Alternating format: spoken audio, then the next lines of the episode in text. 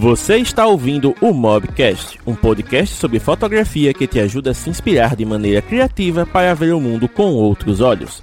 Os fotógrafos James Dantas e Thiago Melo conversam sobre temas relevantes usando a fotografia com smartphones como ponto de partida e entrevistam criadores de conteúdo de diversas áreas do conhecimento para compartilhar suas experiências e trajetórias de vida. Aproveite o episódio, pois ele foi feito para você. Então, falando dos conceitos, olha só, o Danilo tá falando aqui que tá no OnePlus 6, edição Vingadores desde 2018. Tá procurando um celular de até R$ 4.500 e precisa de câmera, memória, mais processamento rápido. Então tá mirando realmente no lugar certo, nos flagships aí. Olha o Romeu chegando, seja bem-vindo, meu querido Romeu. Eu vou até pegar esse ponto de partida aqui do Danilo para a gente poder começar. Então, no caso, eu vou usar aqui dois conceitos que eu acabei encontrando, pesquisando na internet. Um conceito vem justamente da parte mais teórica, né? Que foi trazido aí pelo pessoal da PCMag, né? Que é um veículo bem conceituado lá fora. E o outro é um top 6 razões para comprar um flagship ao invés de um intermediário em 2022. Esse artigo que foi escrito lá no Android Central, né? Que é um também site bem conceituado lá fora. E aí eu vou fazer o seguinte, só para a gente começar de verdade agora, eu vou bater aquela palminha para poder sincronizar o áudio do podcast depois. E aí a gente já começa para valer. Então vamos lá no 3. 1, 2 e 3.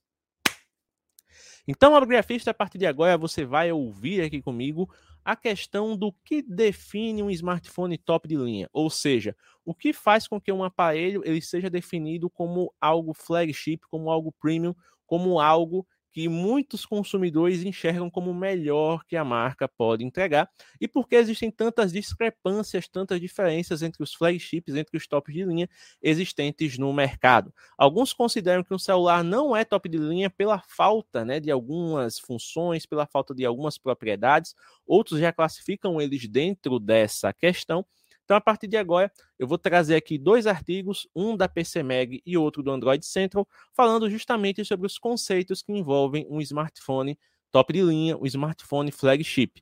Então, de acordo com o pessoal da PCMag, né, o conceito de flagship ele é basicamente algo que vem desde antes do, do mercado de smartphones mesmo é algo que tinha a ver justamente com a questão de barcos e tudo mais, né? Por isso que você tem aí a questão do, do chip né, envolvido, que seria ali um, uma embarcação. Mas nesse caso, o termo ele remonta desde 1700, quando o, a, a, a embarcação líder né, de um comboio ele tinha uma única bandeira. Então, digamos que o flagship é aquela embarcação que liderava né, o comboio naval e que carregava a bandeira que destacava aquele grupo, certo? Então seria aquele que liderava todo, toda a frota, digamos assim, da, das embarcações. Então, quando a gente traz esse conceito para produtos eletrônicos e principalmente para smartphones, o smartphone flagship, smartphone topo de linha, é aquele que lidera o portfólio de produtos da empresa. E nesse caso, a definição ela costuma ser algo bem abrangente, né? Nós, como consumidores, é, colocamos a questão de flagship como algo que é premium, algo que traz o bom e o melhor. Mas se a gente levar esse conceito de flagship ao pé da letra, ou seja, aquele produto que lidera o portfólio da empresa, a empresa pode definir, por exemplo, o flagship dela como o produto que mais vende, ou então um produto que traz uma inovação única, que mesmo que ele não seja o mais caro da empresa, ele é considerado o mais inovador, né? Então seria o, o flagship no quesito de inovação a gente pode ter o flagship na questão do preço.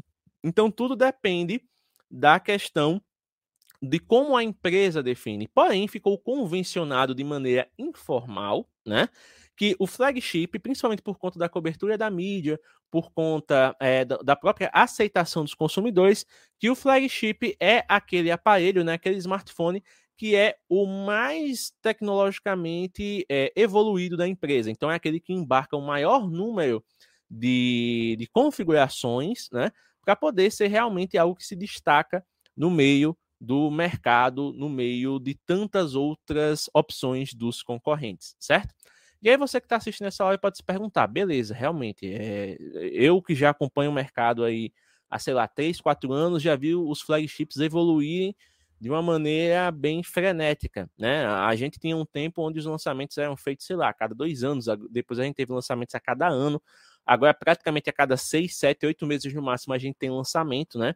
E a gente chegou numa época onde os lançamentos eles não se destacam mais, né? E a gente não fala se destacar do tipo, ah, não chamou atenção. Claro, chamou atenção. A gente tem eventos, né?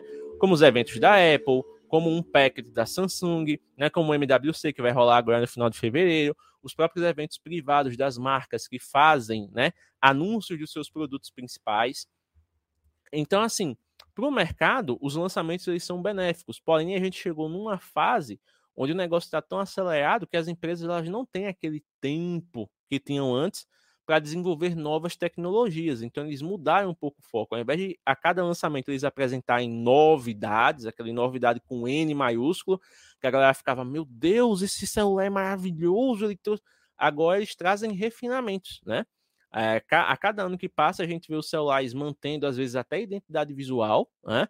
A gente vê a Apple, por exemplo, que a cada lançamento muda pouquíssimo, porém trazendo melhorias no quesito de software, né? Até o hardware tá, tá ficando mais limitado no quesito mudança. A gente tem sempre a mesma quantidade de armazenamento, a mesma quantidade de memória RAM, o processador para a maioria dos produtos é o mesmo, né? Então a gente não tem aquela mudança discrepante que a gente tinha antes, até com questões de design, com questões de tecnologias embarcadas. Hoje a gente tem melhorias, então o Bluetooth vai ficando mais seguro, mais estável, o NFC vai ficando mais inteligente, os processadores vão ficando mais potentes, o celular vai ficando mais, digamos assim, confiável, né? Porque a gente tem também a questão das atualizações, que vamos falar daqui a pouco, que é um ponto bem polêmico. Mas hoje as pessoas não têm mais tanto motivo para, meu Deus, eu preciso trocar meu celular urgente, né? A não ser que você seja um entusiasta, aquele que quer realmente ficar testando todos os modelos da marca para ver o que é que muda e tudo mais. Você hoje consegue ficar dois, três ou até quatro anos se o seu smartphone apresentar suporte de maneira tranquila, né? Que nem o Danilo falou aqui, que ele está com o OnePlus 6 desde 2018, né? E a gente sabe que a OnePlus ela fornece um suporte bacana com a Oxygen OS, né? Tá sempre ali atualizando.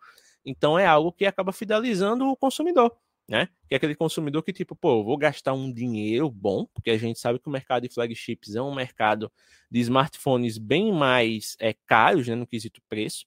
Então você vai pagar um valor ali mais alto, principalmente em mercados emergentes como o nosso, né? Índia, alguns países da Ásia, que a galera tem o dinheiro ali contado, né? Trabalha muito, ganha pouco.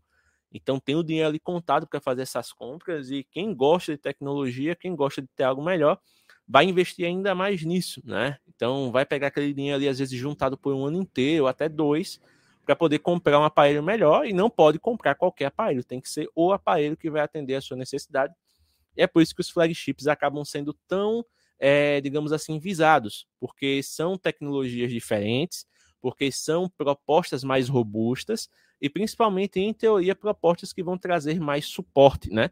Tanto que tem muita gente que prefere justamente comprar um aparelho top de linha de um ou dois anos atrás do que comprar um intermediário atual, porque justamente, né, o, o nosso querido aparelho, né, top de linha, ele em teoria vai ter que ter mais suporte por parte da fabricante. Se o intermediário às vezes tem um ano, dois anos de atualização, no top de linha você espera dois, três ou até quatro anos, dependendo da fabricante. Tanto que a gente vê aí, né, a questão da Samsung mudando a sua política para a partir do, de, dos, dos, atuais top de linha, que são a linha S22 e até a linha A, a partir do próximo lançamento, eles vão ter né, suporte aí de quatro versões do Android, segundo eles. Né? Será que eles vão cumprir? Espero que sim. E isso dá uma confiança maior a quem compra, né? Até o, o Pedro entrou aqui. Fala, Pedrão, beleza? Pedro, que é um representante aí do, do grupo do, dos usuários da maçã, né, da Apple, é uma coisa que ele mostra, né? Que ele está com um iPhone SE de primeira geração, que é um iPhone de 2015, 2016, se eu não me engano, e que ele, com o beta lá do iOS, ele consegue atualizar para a versão mais recente, né? E, tipo, o beta é uma coisa oferecida pela própria marca, não é algo que é de outro mundo, que como no Android a galera faz custom ROM para poder depois né, fazer instalação e, e para quem não tem esse interesse todo né, no Android de poder ali mexer em, em, tudo e fazer por conta, já é o que dá muito mais trabalho. Mas nesse caso a Apple, né, na questão de suporte de atualização, até hoje ela é insuperável, né? Aparelhos aí como iPhone 6S estão rodando iOS 15, né, de maneira bem satisfatória. Ele não vai rodar do mesmo jeito com o iPhone 13? Não vai, mas ele está lá rodando o sistema e dentro das capacidades dele ele oferece uma, uma estabilidade que o usuário, tipo, ah, não preciso trocar, né? Tanto que é uma coisa que a gente brinca até quando tá conversando lá no Ingratos, que a galera do iPhone, tipo, tem gente com iPhone 6, iPhone 7, iPhone 8, e tipo, beleza, tô aí, não preciso trocar agora. Né? Vai muito de cada um. E do mesmo jeito que tem gente também no Android, né? Como eu já mencionei aqui para vocês, eu estou testando o Zenfone 7, mas o meu aparelho principal é o Zenfone 6. É um aparelho de 2019, né? Completou agora três anos, mas eu tô com ele há dois, eu tô com ele desde 2020, né? Então ele tá com Android 11, tem 256 GB de armazenamento, 8 GB de RAM e tá me suprindo muito bem. Então é aquela coisa, o flagship, o top de linha, ele é aquele aparelho que você compra visando o uso a longo prazo, né? Geralmente quando você, eita, meu aparelho quebrou, tô com pouco dinheiro, preciso de algo para já, você não vai focar no flagship, você vai focar num intermediário de entrada ou até no intermediário mais robustinho, mas que vai te dar ali pelo menos um ano de uso, até você né, se recuperar financeiramente e investir no novo flagship, né? Então, geralmente, o intermediário é aquele celular que ou a galera que está com pouca grana compra, ou aquela pessoa que está comprando para um uso emergencial, para quebrar um galho, ou até para usar de secundário, para sair na rua, para, sei lá, você trabalha no Uber, por exemplo, né? Trabalha no delivery, você não vai usar um top de linha para ser o seu GPS, você vai usar um aparelho mais intermediário, mais de entrada, justamente porque, em teoria, ele vai exigir menos uso dos recursos do sistema e vai ter uma duração de bateria maior, né? Então, cada aparelho ele vai ter um público específico para que seja, é, como é que se diz, é, di, disponibilizado durante a venda, né? E principalmente para que o, o, setor de marketing de cada empresa pontue dentro dessa questão. Por isso que a gente vê diversas marcas asiáticas, e principalmente as marcas que vendem muito online através do mercado cinza e do mercado de importação, como AliExpress e afins, focando justamente na guerra do preço, né? É sempre aquele smartphone que é o, o, o smartphone que oferece tanto por tanto. É o smartphone que é 100 dólares ou 200 dólares mais barato que o concorrente. É o celular que oferece a câmera de 64 megapixels por menos de 300 dólares e por aí vai. Então a gente tem os apelos, né?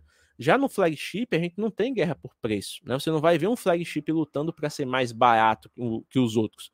Você vai ver um flagship, né? As empresas posicionando seus flagships, os seus tops de linha, para oferecer experiências únicas para os seus usuários. Né? Então a gente vai ter a Apple com o seu sistema, a gente vai ter a Samsung com o seu ecossistema, a gente vai ter a Asus com a Flip Camera, a gente vai ter a OnePlus com é, o, a Oxygen OS, a gente vai ter, sei lá, a, a Motorola agora com a Edge 30 Pro, né, uma coisa mais robusta. A gente vai ter a Realme trazendo agora o GT2 Pro com um apelo, né, voltado aí para a preservação do ecossistema sem sacrificar coisas que beneficiam o usuário, né, como tirar o carregador da caixa. Então, cada empresa vai fazer o seu jogo de cintura, cada empresa vai fazer ali a sua estratégia para poder conquistar o consumidor. Porém, a gente chega justamente no ponto né, que gera muito debate na internet e que faz com que é, brigas e discussões acabem acontecendo aí nas redes sociais e nos grupos dos coleguinhas, que é justamente a questão da percepção do usuário. Né? Então, o que, é que acontece? Se você é da bolha tech, você acompanha lançamentos desde no mínimo 2018, né? No mínimo. Não vou dizer assim que você. Tem gente que tem mais tempo aí de, de, de acompanhar o mercado, mas vamos dizer que desde 2018, 2019, no máximo, você já acompanha a evolução do mercado. Então você foi vendo que a cada ano que se passava, muitos pontos em comum foram sendo compartilhados entre os smartphones que se destacavam dentro dessa categoria de flagships. Então, quais são os principais pontos que a gente vê, principalmente hoje, 2022? Pelo menos 128 GB de armazenamento. A gente não está vendo mais flagship saindo com 64 GB, até porque os sistemas estão mais pesados, mais robustos, a galera está com mais gosto de fazer foto, vídeo. Então, 64 GB acaba sendo, né, é, pouco para a galera que está aí. É, a gente tem a questão, por exemplo, de P68, né? Que é a proteção contra respingos, contra água, poeira, né, e tudo mais. Então, para muita gente, acabou sendo algo que se tornou importante para ter num flagship. A gente tem a questão do som estéreo, né, de poder ali, mesmo que você não esteja com fone, ter uma experiência de áudio satisfatória para poder assistir ali a sua série, ver seu vídeo no YouTube, ouvir música, né, até jogar mesmo. A questão de um acabamento premium, no caso ali um vidro, né, uma coisa mais resistente, né? principalmente se a gente considerar o caso do Gorilla Glass né? Nos aparelhos. Tem também a questão do processador, né? acaba sendo um ponto importante. O processador tem que ser é, potente, tem que entregar aquilo que você precisa no seu dia a dia. E o resfriamento né, do aparelho, que o sistema de resfriamento ele seja capaz de dar conta de poder né, entregar aquela performance que o processador tem, né, bruta, ali para jogar, para fazer as coisas que você quer, sem que o aparelho fique quente de uma maneira insuportável para segurar além da, do quesito né, de tela, uma tela com alta resolução, com um, uma boa amostragem de cores, geralmente é AMOLED ou OLED, né, dependendo da fabricante, a galera que vê LCD em top de linha já meio que fica assim, né? Não LCD de novo, né? Para muita gente o LCD é algo que tem que ser colocado só intermediário e olhe lá, porque já tem muita gente que olha para intermediário, não, intermediário já tem que ter AMOLED pelo menos. E a questão do, das câmeras, né? principalmente no que diz respeito a fotos e vídeos, né? fotos até um HDR bacana, até modos ali que permitam você fotografar de maneira mais intuitiva, sem precisar mexer em muita coisa, sem precisar se preocupar em perder o momento, e principalmente no quesito vídeo que tenham uma boa taxa de fluidez, uma boa taxa de frames, né? É por isso que muita gente já olha logo se o celular faz 4K 60, porque para muitas pessoas essa resolução é sinônimo de qualidade e fluidez. Então você vai lá, ah, o celular não tem 4K 60. Ih, já não gostei, né? Então essa questão da percepção pessoal ela é muito importante também. Eu só dar um oi aqui para o Claudio Osório, que chegou por aqui. Seja bem-vindo, meu querido. Fique à vontade, sinta-se em casa. Então, para a gente continuar essa conversa, agora que a gente tem a definição de flagship, né? Lembrando, segundo o pessoal da PCMag, flagship é aquele produto que lidera o portfólio da empresa, é aquele que, em teoria, é o melhor que a empresa oferece. Então, se a gente for pegar, por exemplo, ah, um Nokia G50, que é o que a Nokia está oferecendo, com o Snapdragon 480, ele não é um flagship. Para muita gente, não, mas para a empresa é porque é o melhor que ela oferece no, no momento. Então, se é o melhor que ela oferece no momento, é o flagship da empresa. Né? Pode não ser um flagship comparado com outros do mercado, que já tem configurações mais robustas, mas se a gente tem uma empresa que tem aquele aparelho como o melhor do portfólio dela, aquele é o flagship da empresa, né? Pela definição aqui da PC Mag. Então, agora trazendo a, a, entrevista aqui do pessoal da Android Mag, né? Da Android Central, na verdade, misturei as duas fontes. O pessoal do Android Central, né? Fez aqui um, uma questão de seis motivos para você comprar um flagship em detrimento de um intermediário, tá? Então, vou trazer aqui para você. Essa matéria já é um pouquinho antiga, né? Ela foi inscrita em 2021 meu Deus, antiga, né? 2020 foi ano passado. Mas ela traz alguns pontos bem interessantes para a gente considerar aqui. Então, nesse caso, o primeiro ponto, resistência à água e à poeira, que aí no caso é o IP68, que gera, gera debates até hoje. Para muitas fabricantes, o IP68 não é necessário. Né? A gente tem vários fabricantes aí que não usam IP68, né? A gente tem a Asus que não usa por conta da flip câmera, então não tem como usar. Voltou a usar agora no Zenfone 8 padrão, né, que é o pequititinho, que inclusive eu gostaria de testar também. Mas o Zenfone 8 pequeno ele tem IP68, já o Zenfone Flip, né? Ele não tem justamente por conta da Flip, não tem como você isolar isso aqui, né, esse mecanismo e deixar tudo isso aqui à prova d'água. Segundo a ASA ainda não tem. Será que eles conseguem surpreender? Quem sabe, mas até agora não tem como. Aí tem outras empresas asiáticas e tal que não usam IP68 nos seus dispositivos. Beleza, é uma escolha da empresa. Você precisa de um smartphone IP, com IP68? Depende. Porém, existe uma coisa, até o Claudio Osório está aqui, ele pode me confirmar, se ele ainda estiver assistindo a live, que é justamente a questão do padrão. Sabe quando você estabelece um padrão você se acostuma com esse padrão e você não quer voltar para qualquer coisa que seja abaixo disso, isso é inerente do ser humano, tá, pessoal? Vamos dizer o seguinte: coisa básica. Digamos que você está acostumado a comer é, numa lanchonete X. E de repente algum amigo seu te convida para você comer na lanchonete Y. E digamos que na lanchonete X você ama uma coxinha que tem lá que eles fazem com catupiry, que é uma coisa maravilhosa. E aí você vai na lanchonete Y, aproveitando que tá lá, é a sua primeira vez e tudo.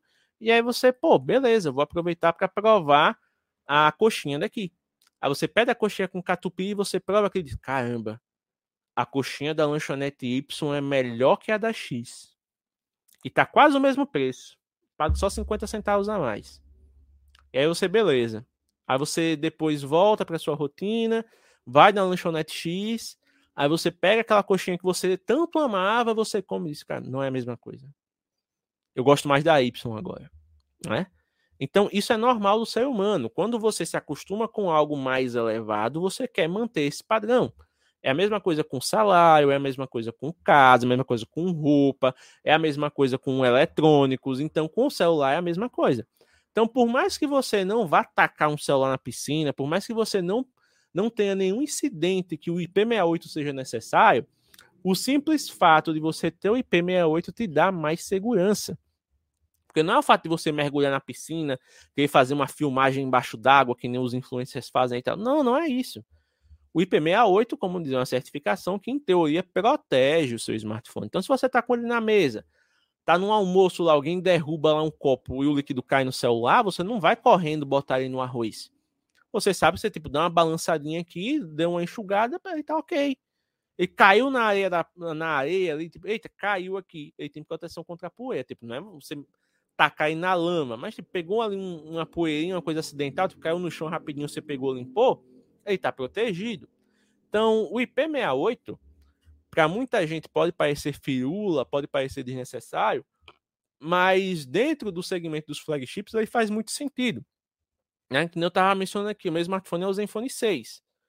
Até hoje ele é o melhor smartphone que eu tive, meu, né? Eu tô testando, eu testo outros, eu já testei o iPhone 12, iPhone 11 e tal, em teoria, né? Os iPhones têm IP68, mas não é o meus. Não, eu não tava usando eles no dia a dia. Esse aqui eu uso no dia a dia. Então, levar chuva, cair coisa nele assim e tal, normal. Eu nunca precisei do IP68. Mas no momento em que eu comprar um smartphone com IP68, eu já elevo o meu padrão. E a partir daí eu não vou querer mais voltar para o padrão anterior de não ter IP68, porque o fato de não ter IP68 é uma desvantagem. É algo a menos que eu vou ter no, no smartphone. Eu tenho um amigo que tem um S20, né, o Machado.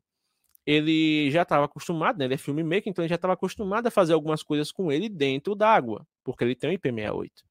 Só que da última vez que ele foi fazer, o celular morreu, né? ah, é culpa da Samsung, a garantia cobre, ele manda lá, se tiver na garantia, ele vai mandar lá para o laudo, eles vão analisar, vão ver lá se foi erro de vedação, alguma coisa, e vão resolver. Mas mesmo que ele tenha que, não dê jeito, ele tenha que trocar outro, tenha que trocar o aparelho, comprar outro, ele não vai querer comprar um aparelho sem IP68, porque ele já teve o benefício de ter um smartphone com IP68 ele já viu que tem certas coisas que ele não pode fazer para não forçar tanto e ele vai comprar e vai continuar usando, né? Então tem essa questão. O IP68 ele é importante para muita gente, sim. E como muitas marcas adotam IP68, aquelas que não adotam acabam no olhar do consumidor ficando para trás.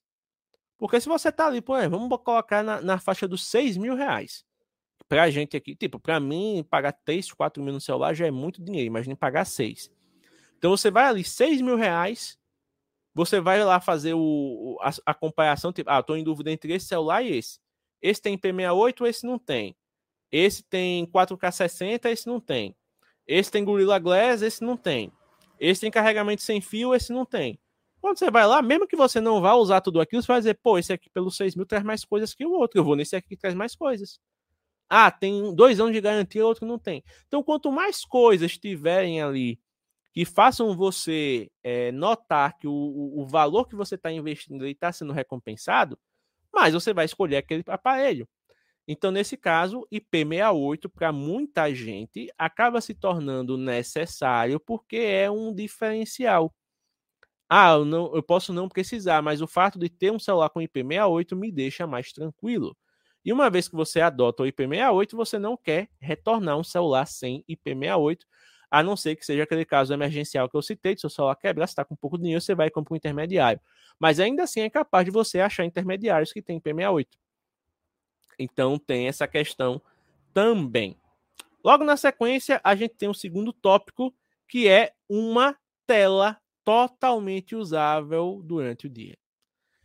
E nesse caso, pessoal, é, por isso que a gente vê muitos celulares aí, muitas fabricantes adotando AMOLED, Super AMOLED, OLED e tal, que são telas que permitem que elas coloquem ali uma taxa de nits maior, né, um pico de, de brilho maior.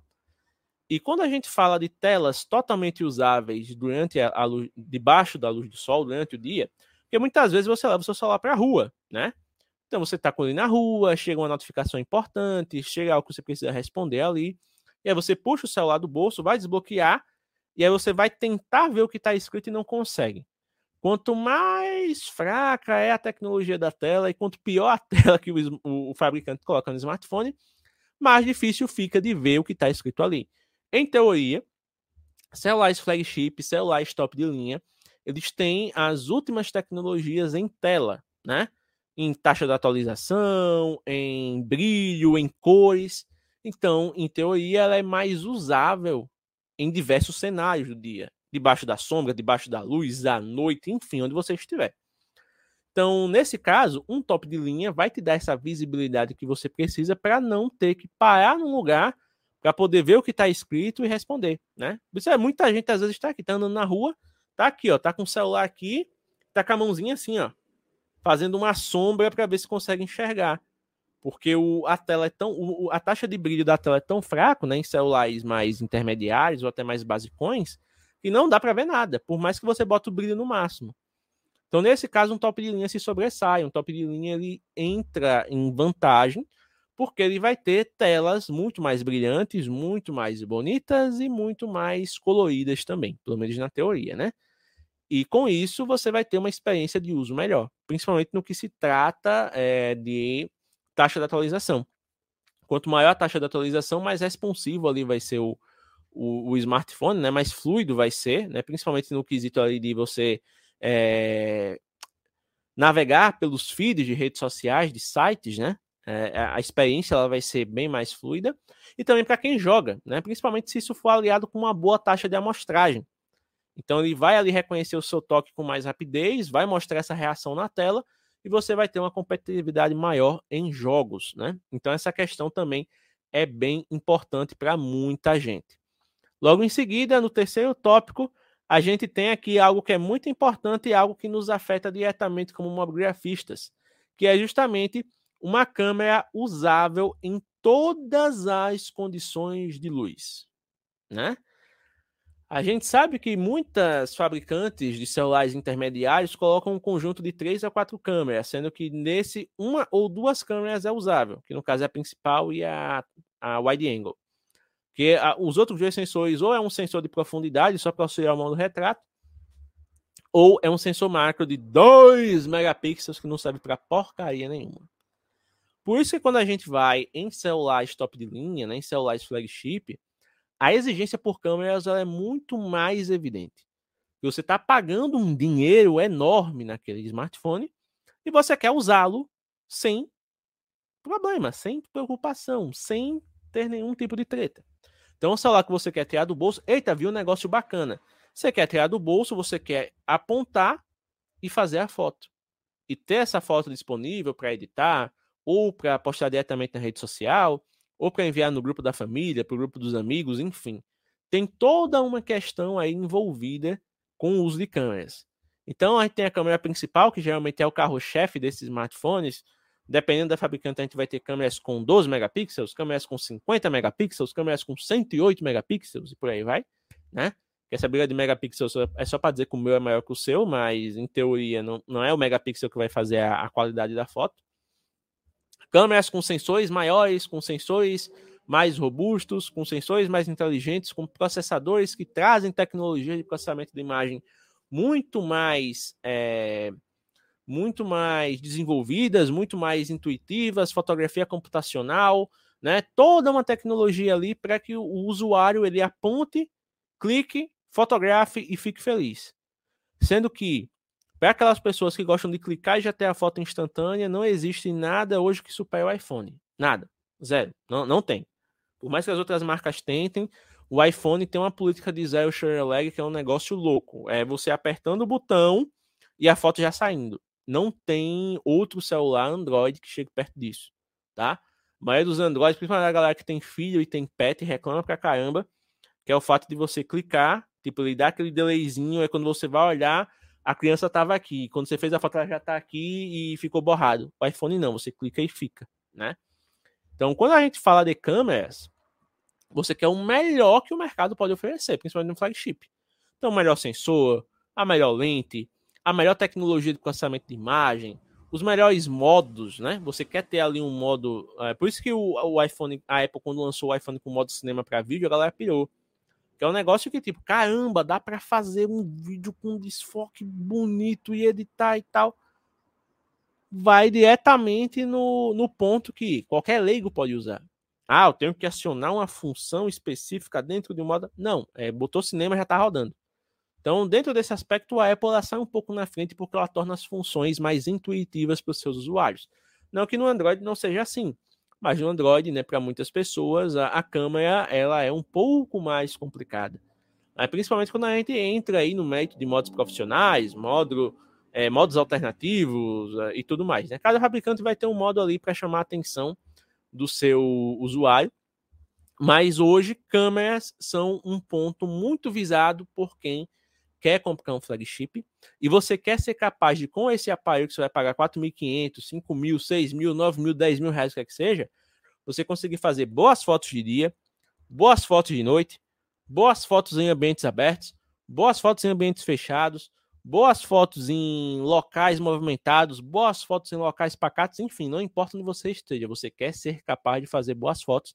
E hoje, principalmente com o advento aí das redes sociais, as pessoas se tornando produtoras de conteúdo por diversos motivos, também fazer bons vídeos, né?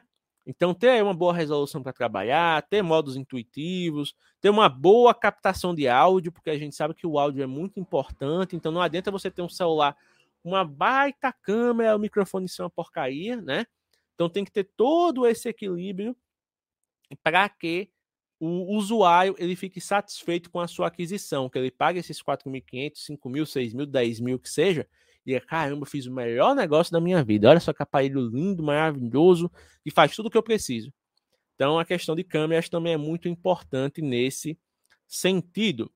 Além disso, né, a gente está falando de áudio aqui, né, no flagship, as pessoas querem um áudio, né, alto-falantes ali, que eles tragam, desculpa, que eles tragam um áudio alto, limpo e sem distorções né? Porque nada mais chato para as pessoas do que você pegar um aparelho, você vai é, ouvir algo e o áudio tá assim, tá parecendo uma latinha, né? Tá totalmente abafado, não, você aumenta o volume no máximo e não fica um, um volume bacana.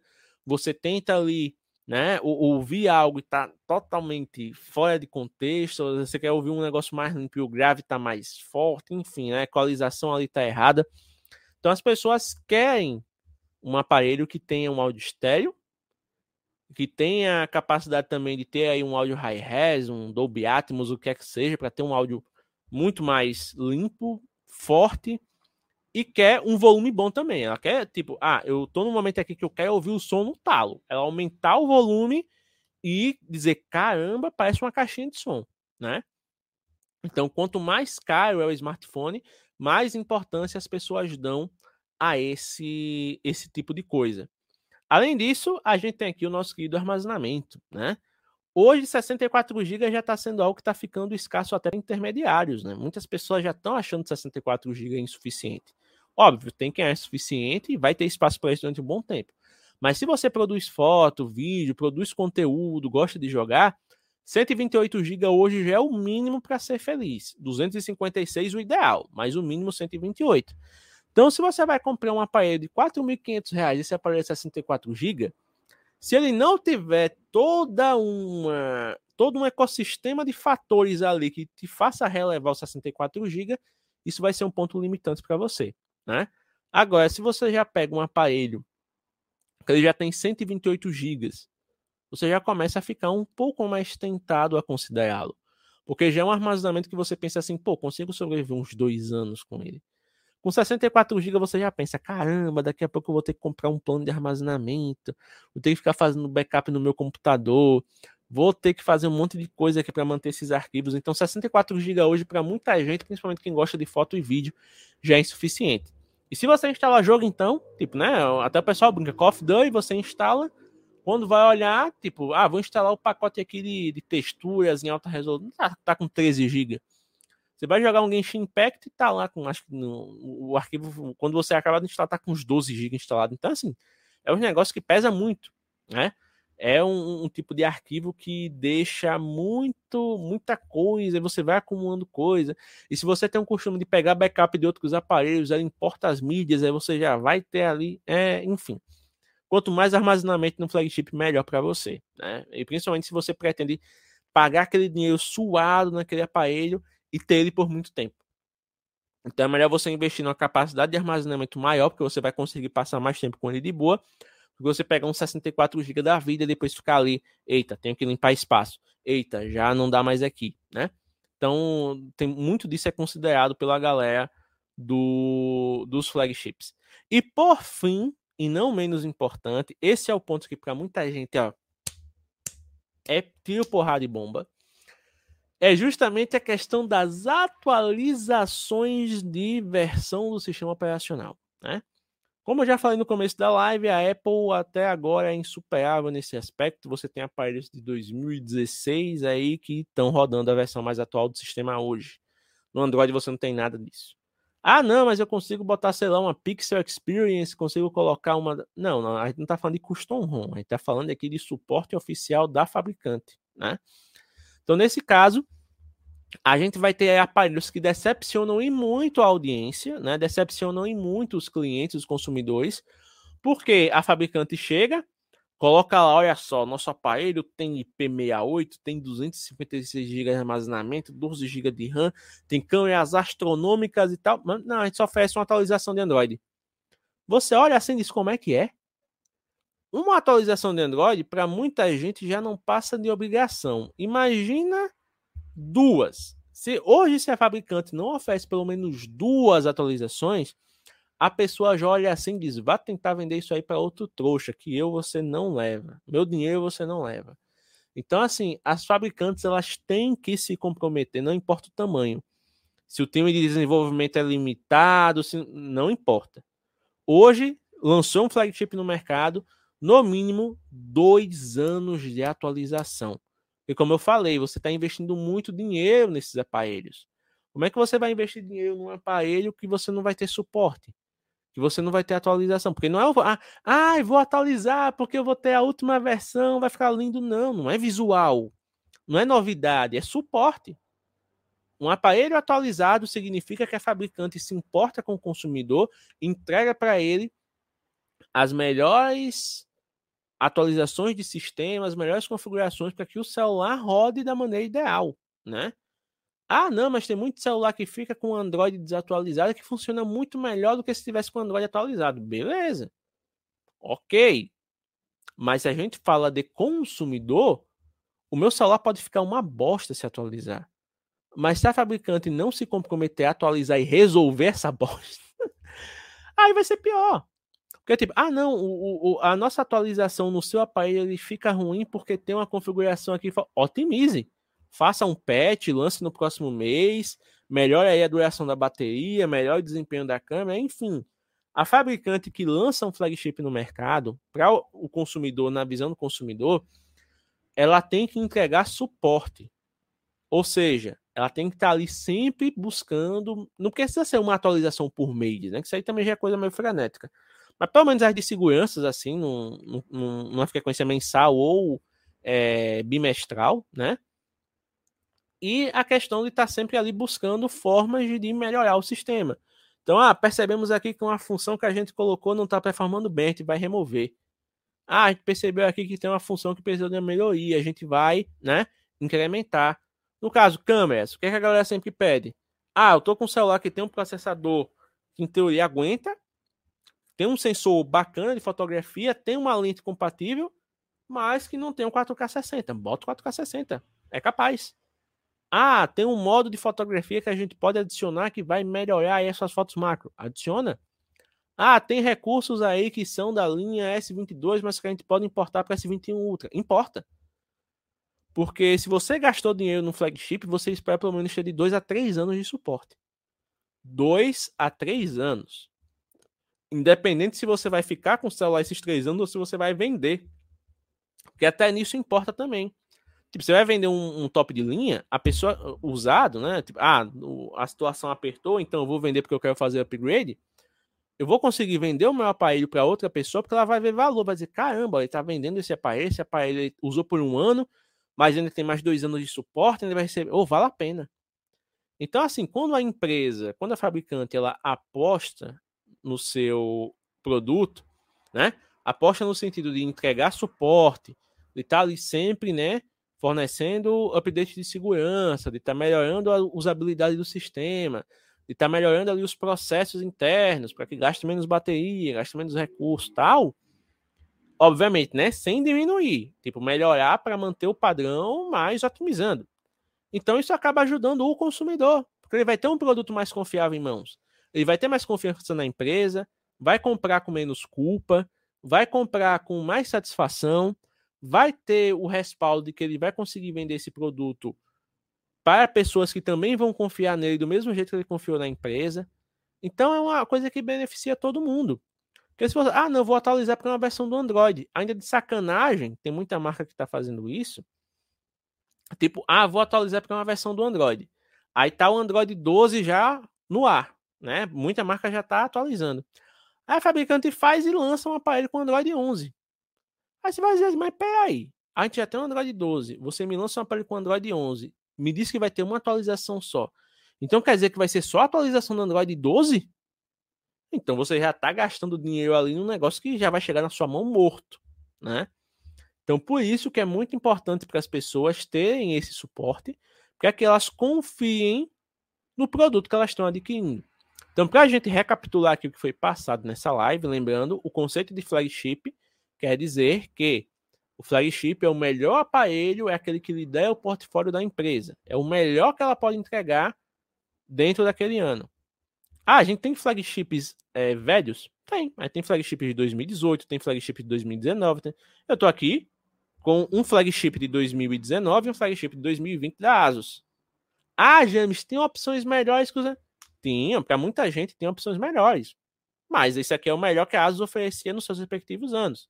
Aqui 2019 aqui 2020. Lembrando que esse aqui ainda tem uma melhoria, né? Que é o Zenfone 7 Pro, que não veio. Mas no Brasil, o Zenfone 7 é o flagship da Asus. Então, assim, flagship, o melhor que aquela empresa pode oferecer no momento. E no caso, coisas que fazem as pessoas confiarem numa empresa e comprarem um flagship são proteção IP68, certo?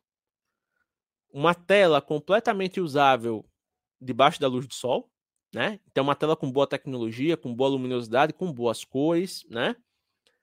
Uma câmera que é usável em qualquer situação do dia, ou seja, dá para usar de dia, dá para usar de noite, dá para usar a céu aberto, dá para usar em ambientes internos, dá para usar para fazer eh, fotos de retrato, fotos de produto, fotos de pessoa, foto de animal, foto de, enfim, qualquer situação que você precise, a câmera vai dar conta.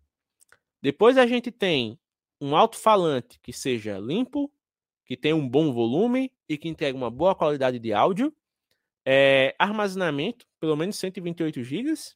E pelo menos dois anos de atualizações de sistema.